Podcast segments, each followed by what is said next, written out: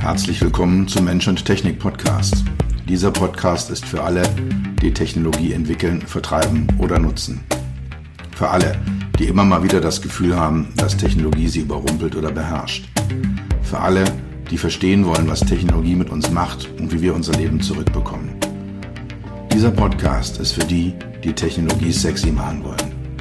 All die Produktentwickler, Designer, UX-UI-Profis, Produktmanager, CTOs, CEOs und für dich. Mein Name ist Dr. Peter Röska, von meinen Freunden auch Dr. Peter. Ich bin dein Gastgeber und freue mich, dass du dabei bist. Das hier ist heute die zweite Folge zum Thema von Stellteilfriedhof zur ShyTech. Welche Technologien Automotive HMIs in Zukunft dominieren werden? Die Folge ist äh, einfach etwas lang geraten, ist in zwei Teile geteilt. Wenn du die Folge von letzter Woche, den ersten Teil, nicht gehört hast, empfehle ich dir dringend, dort einzusteigen und dann hierher zurückzukommen und das Ende zu hören.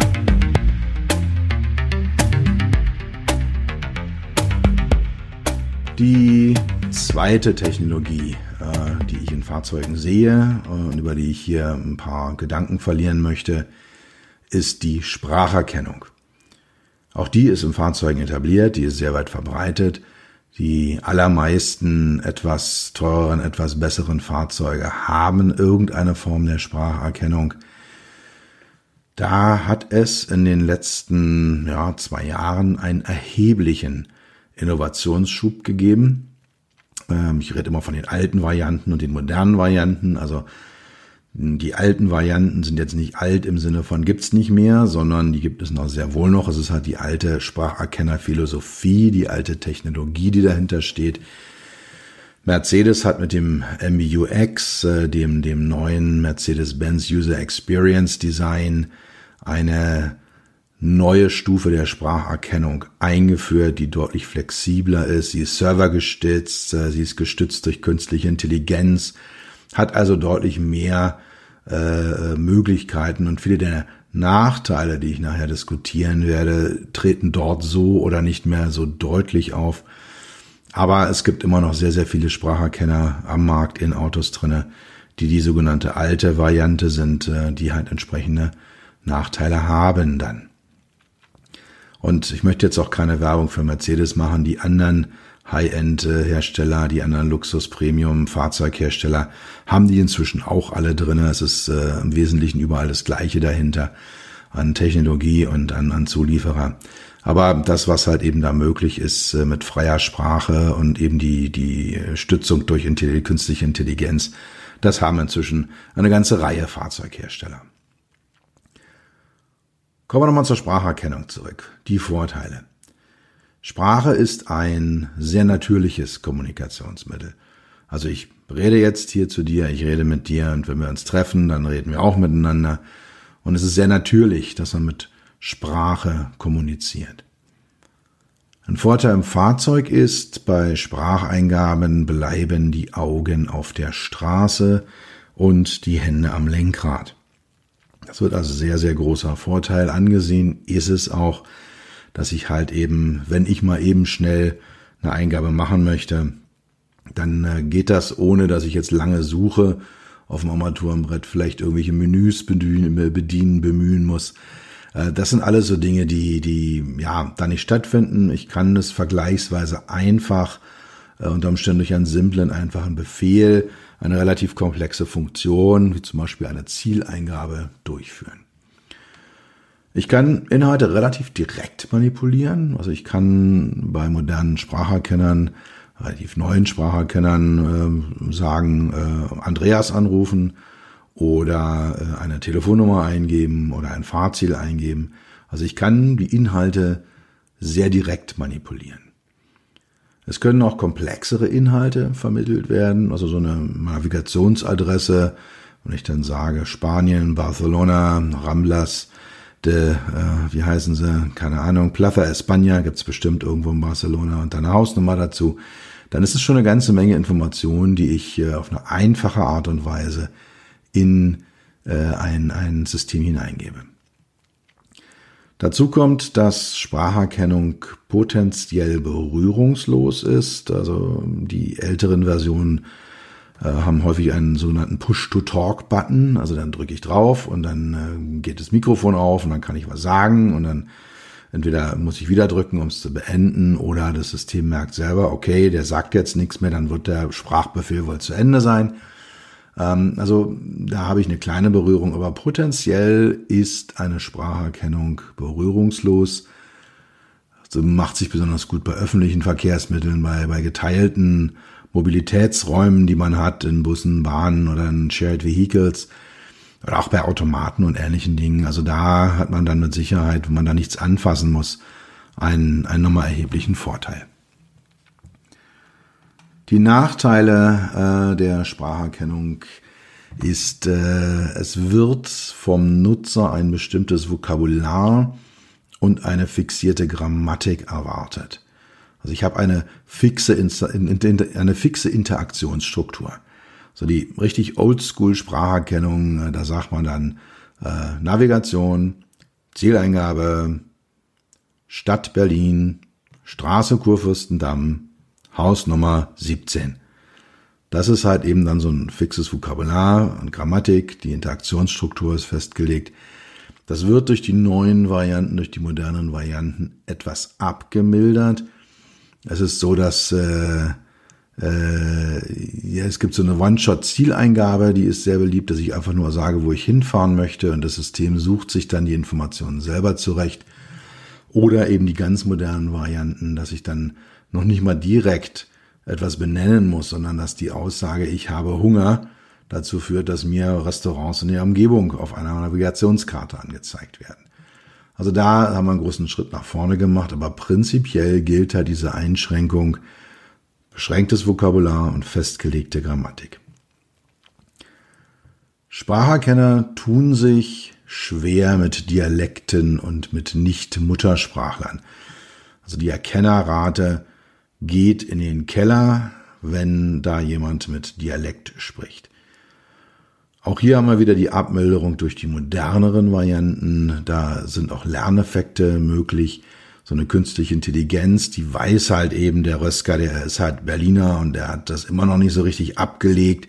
Äh, also gucken wir mal, dass wir entsprechend uns da anpassen mit, mit, mit dem Erkenner. Das geht in bestimmten Umfängen, aber prinzipiell äh, wenn man, also wenn ich versuche, eine, eine spanische Spracherkennung oder auch nur eine englische Spracherkennung zum Erkennen zu überreden, ist es ein erheblicher Aufwand.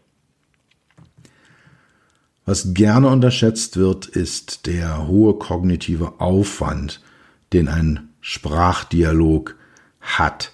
Also ich muss mich anstrengen, ich muss da mentale Ressourcen, äh, ich muss da Aufmerksamkeit in diesen Dialog mit der Maschine stecken die ich dann zwangsläufig woanders abziehe.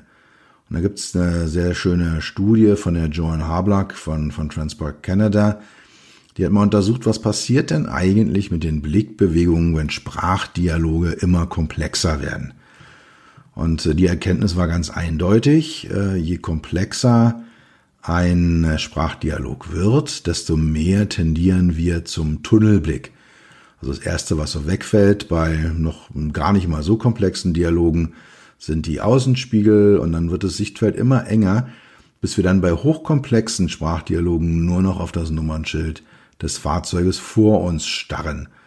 Und äh, natürlich, Eyes on the Road, ich schaue ja noch raus, äh, ist ja soweit alles gegeben, aber dieses Blickverhalten wird definitiv nicht mehr die Informationen liefern, die man zum sicheren Fahren braucht und die dann halt eben auch angemessen sind. Also man hat diesen kognitiven Aufwand, äh, man braucht mentale Ressourcen zum Bedienen, zum Nutzen der Spracherkennung und es ändern sich halt dann eben Parameter wie zum Beispiel das Blickverhalten. Dann kann es passieren, äh, dass man äh, diese Push-to-Talk-Button suchen muss. Die sind meistens auf dem Lenkrad untergebracht. Da sind inzwischen bei vielen Fahrzeugen sehr, sehr viele verschiedene Dinge von Lautstärke über Skippen äh, bis äh, zu, zu äh, ja, farberelevanten Parametern wie im Tempomat, Abstandstempomat.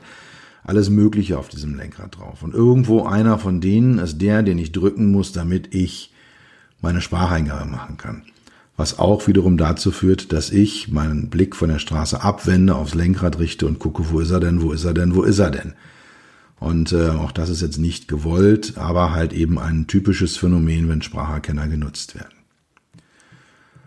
Ein weiteres aus meiner Sicht äh, sehr zentrales Problem ist, äh, die Sprach-HMI bietet sich nicht von sich aus an. Sie hat keinen Aufforderungscharakter. Ich bekomme von einer, einem Spracherkenner nicht die Optionen genannt, aus denen ich auswählen kann. Also wenn ich so einen Bildschirm vor mir habe, da kann ich drauf gucken und weiß, ah ja, da sind jetzt diese sechs Menüpunkte drauf. Und dann kann ich davon einen auswählen. Und äh, dann kann habe ich wieder fünf oder sechs Menüpunkte. Und dann sind das die, die jetzt gerade möglich angemessen und wahrscheinlich in der Auswahl sind, wahrscheinlich mich zum Ziel führen werden, dann kann ich davon was äh, auswählen. Also da ist so eine ein Aufforderungscharakter da und da ist eben auch eine Palette an Optionen, die mir offeriert wird, vorhanden. Und das liegt bei Sprach-HMIs naturgemäß nicht vor. Ich kann es erlernen ja, und die modernen Spracherkenner machen einem dieses Erlernen relativ leicht, weil alles dicht an der natürlichen Kommunikation, der natürlichen Sprache dranbleibt.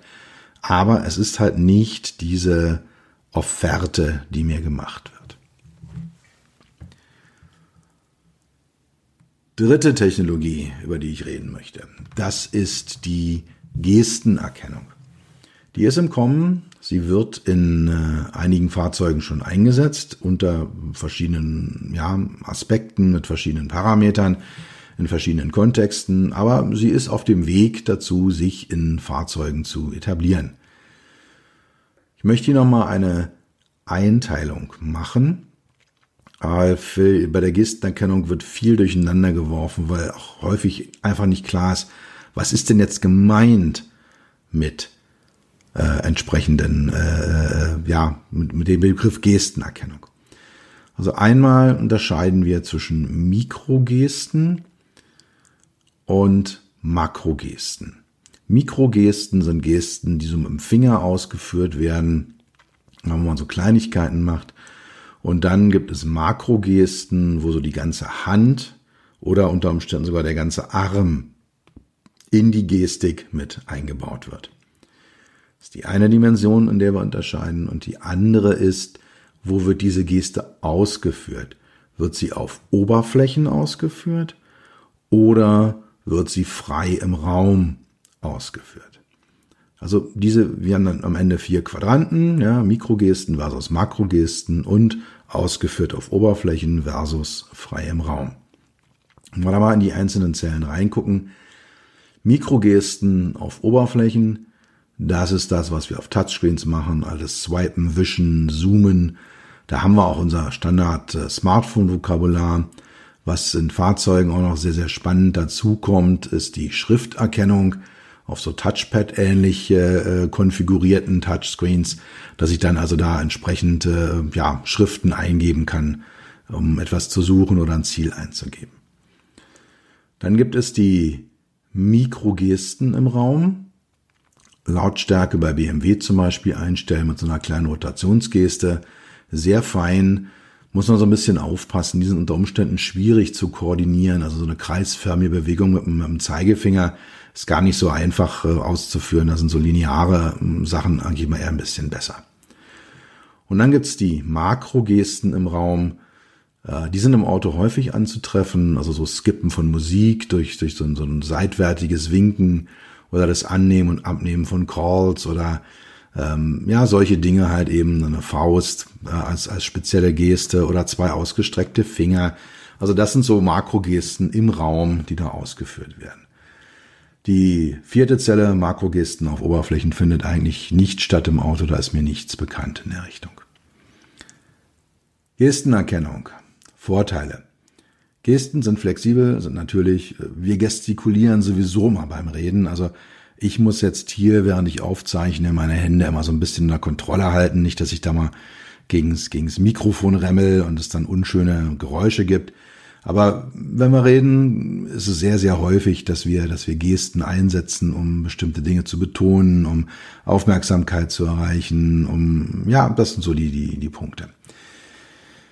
Bei Mikrogesten auf Oberflächen, die sind inzwischen sehr, sehr natürlich. Die führen wir sehr intuitiv aus. Da brauchen wir nicht viel äh, kognitive, mentale Aufwände zu betreiben. Sind wir gewöhnt von Smartphones, von Tablets. Tausendfach geübt, läuft. Die Schrifterkennung hat Vorteile, zum Beispiel, wenn ich Fahrziele auf Chinesisch eingeben möchte oder auch äh, Koreanisch, auch so Schleifenschriften äh, sind da denkbar, Arabisch. Ähm, da hat man große Vorteile, wenn man da einfach mal was mit dem Finger auf einer Oberfläche schreiben kann. Also auch ein ganz deutlicher Vorteil, der bei uns äh, mit unserem beschränkten Alphabet mit den 26 äh, Zeichen, Größenordnung 26 Zeichen, ähm, nicht ganz so äh, zentral ist, aber in anderen Sprachen, anderen Schriften spielt eine entscheidende Rolle.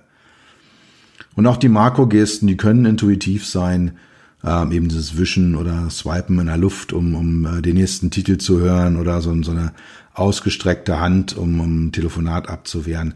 Also das sind so Themen, die dann auch sehr, sehr intuitiv sein können. Nachteile der Gestenerkennung. Die Erkennerbox muss getroffen werden. Gerade bei denen frei im Raum. Äh, da ist irgendwo im Fahrzeug ein Raum definiert, den sehe ich nicht. Es ist ein virtueller Raum. Der ist aufgespannt durch den Erkenner, ob das jetzt eine Kamera ist, ob das ein Ultraschall oder ein Radar ist. Da ist etwas aufgespannt und äh, da in diesem Raum muss die Geste, damit sie erkannt werden kann, ausgeführt werden. Es muss unter Umständen ein komplett neues Vokabular erlernt werden. Also was heißt jetzt äh, zwei Finger ausgestreckt Richtung Bildschirm? Was heißt äh, Daumen und Zeigefinger abgespreizt und so ein bisschen äh, geschüttelt?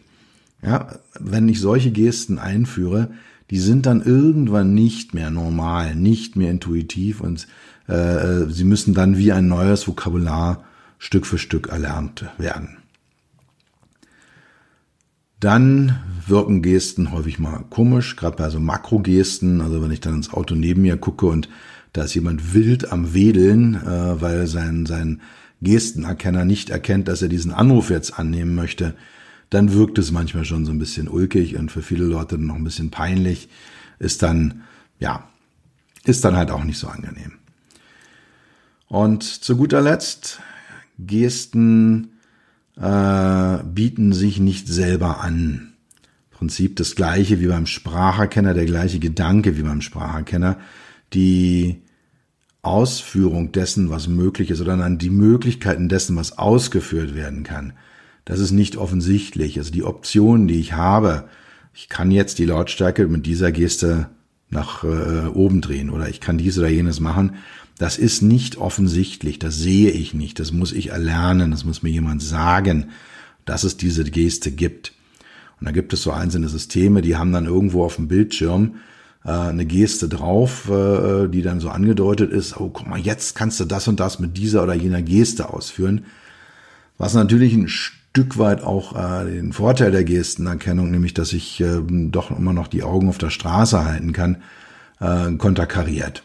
Also von daher gleiches Problem mit der Spracherkennung. Die, diese Interaktionsform bietet ihre Optionen nicht von sich aus an.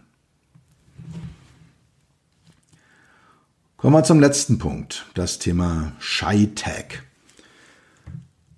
Relativ neu äh, gibt es einige Konzepte, einige ja, Showcasts, die das haben, Prototypen, die das haben und es wird aus meiner Sicht äh, sehr, sehr schnell oder ja, in den nächsten Fahrzeuggenerationen Shy-Tech geben, also Shy-Tech schüchterne Technik.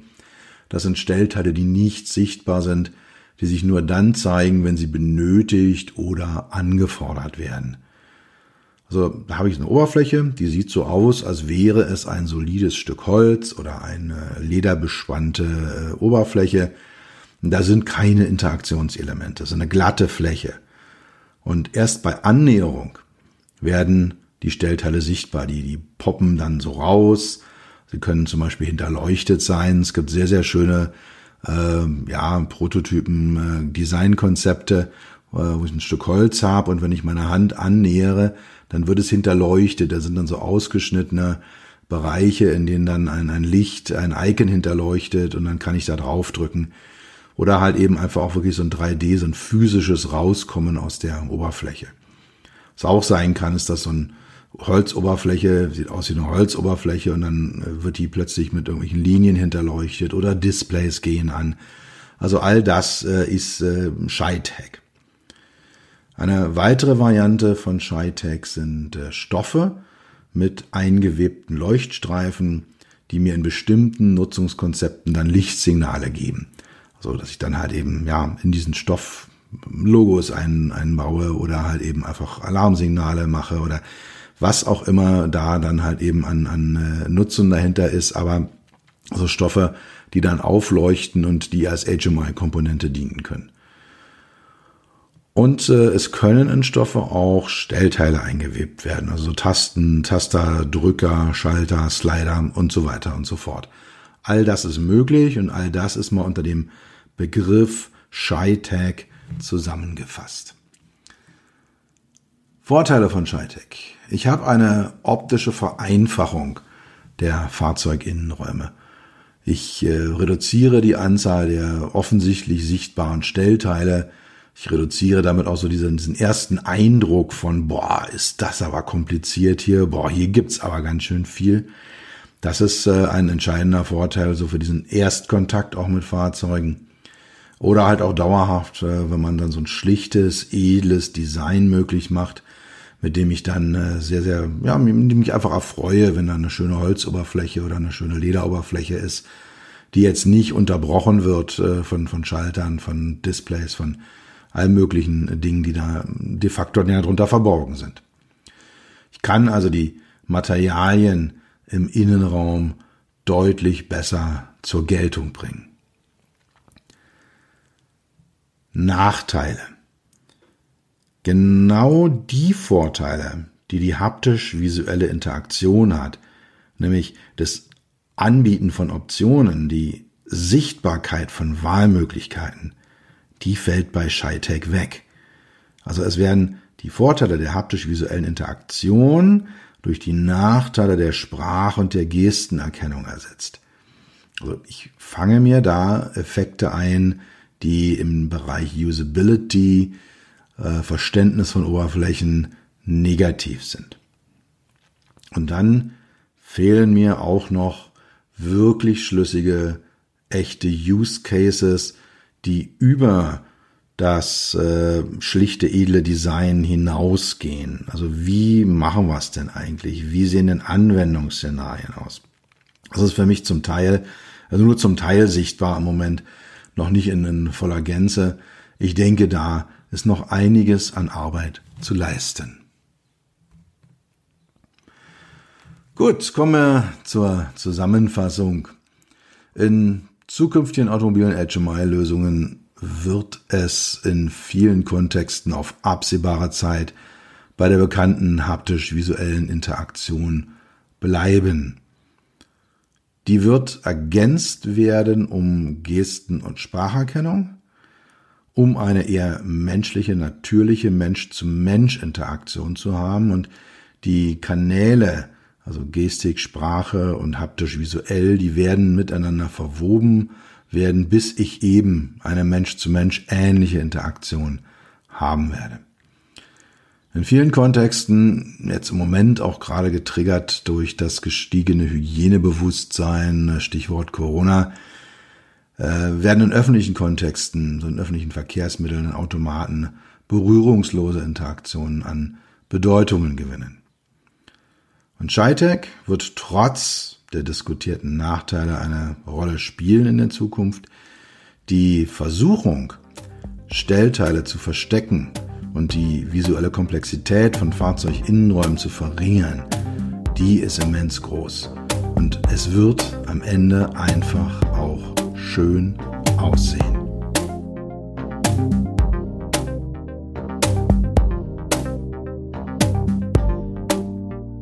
Das war es für heute. Ich bedanke mich dafür, dass du Zeit mit mir verbracht hast. Du hast etwas für dich getan, was dir keiner mehr nehmen kann. Für einen weiteren Austausch findest du mich auf LinkedIn und auf meinen Webseiten www.peter-rösker.com Rösker mit OE und SS oder unter www.beyond-hmi.de. Bis zum nächsten Mal, pass auf dich auf und bleib gesund.